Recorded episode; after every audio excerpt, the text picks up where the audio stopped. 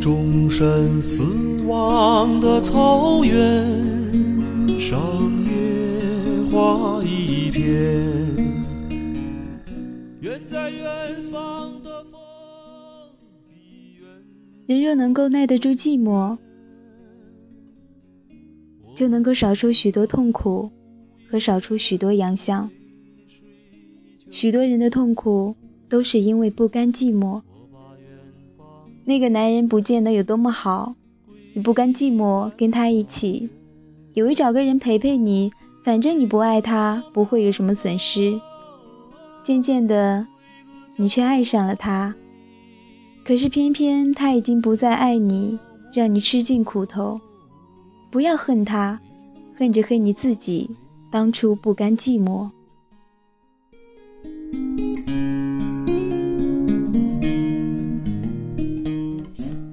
本来不喜欢那个女人，可是你刚刚失恋，一个人很寂寞，而她对你痴心一片，于是你接受了她。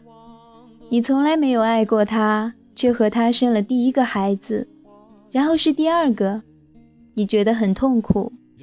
你已经不能丢下她和孩子，这是谁的错呢？是你不甘寂寞，结果制造了一个家庭出来。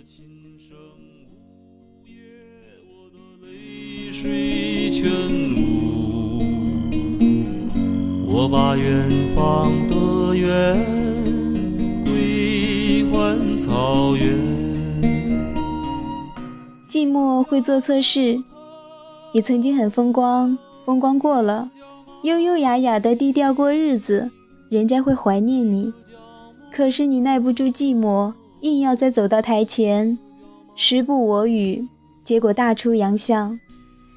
你曾经是一个神话，时代过去了，你硬要出来跟人争一日之长短，却不受新人的尊敬，你觉得很痛苦，甚至怀疑自己，这都是因为不甘寂寞。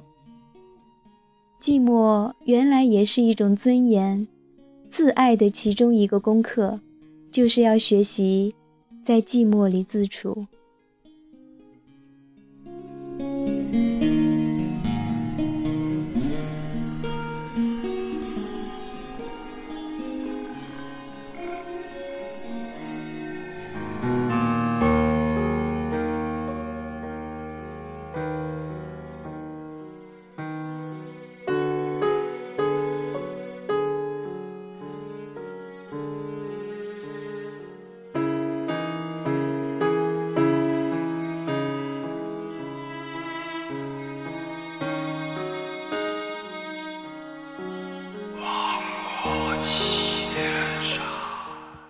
一个女人过着什么样的生活，就会有什么男人爱上她。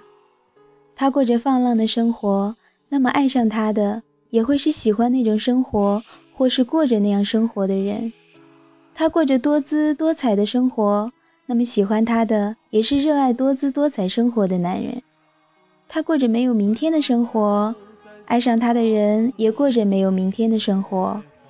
她过着颓废的生活。会把颓废的男人都吸引过来。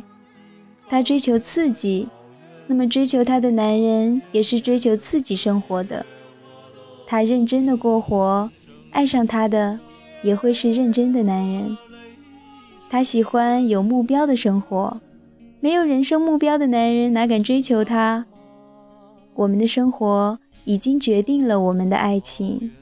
就好像一个人一路走来，沿途留下了记号的红丝带，那么自然会有追逐这些红丝带而来的人。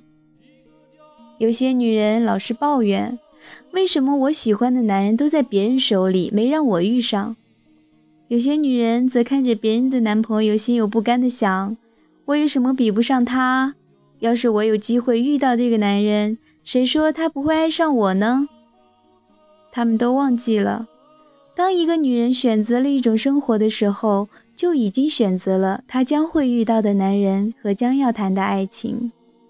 那种生活以外乍然相逢的，都是惊喜。